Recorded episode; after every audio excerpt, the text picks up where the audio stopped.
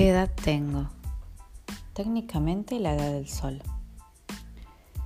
Prácticamente ninguna y en sentido metafórico 35. Estaba pensando en qué historias quería contarme. Muchas veces me conté muchas historias para sostener discursos increíbles. Hoy elijo contarlas de otro modo, reversionarlas. Reversionar algunas partes, no sé si son las mejores, no sé si son las peores, pero decidí contarme mi propia historia de otro modo. Y en esa elección estás vos, estás vos, estás vos.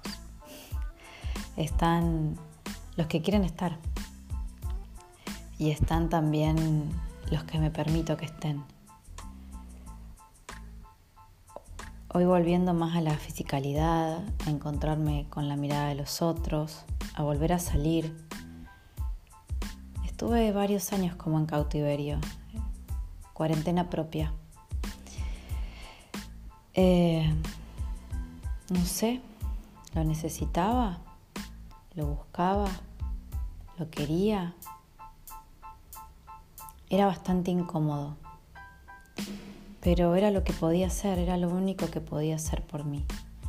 No, no me sentía cómoda con los otros, no podía abrirme. Quizás algunas veces sí lo hice, pero no fue desde una elección consciente. Y siento que es como cuando tejo macramé o cuando en una conversación. Pienso en qué quiero mostrar de mí, qué quiero que el otro conozca.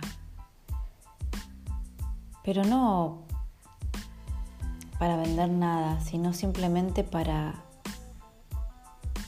preguntarme cuándo estoy siendo más auténtica conmigo misma, cuándo soy más real, cuándo soy más original. Y mm, son todas preguntas, casi ninguna tiene respuestas. O tiene muchas respuestas. La idea acá es que cada cual encuentre la que más le guste, la que más... la que pueda. Porque a veces es la que resonamos, a veces es la que elegimos, a veces es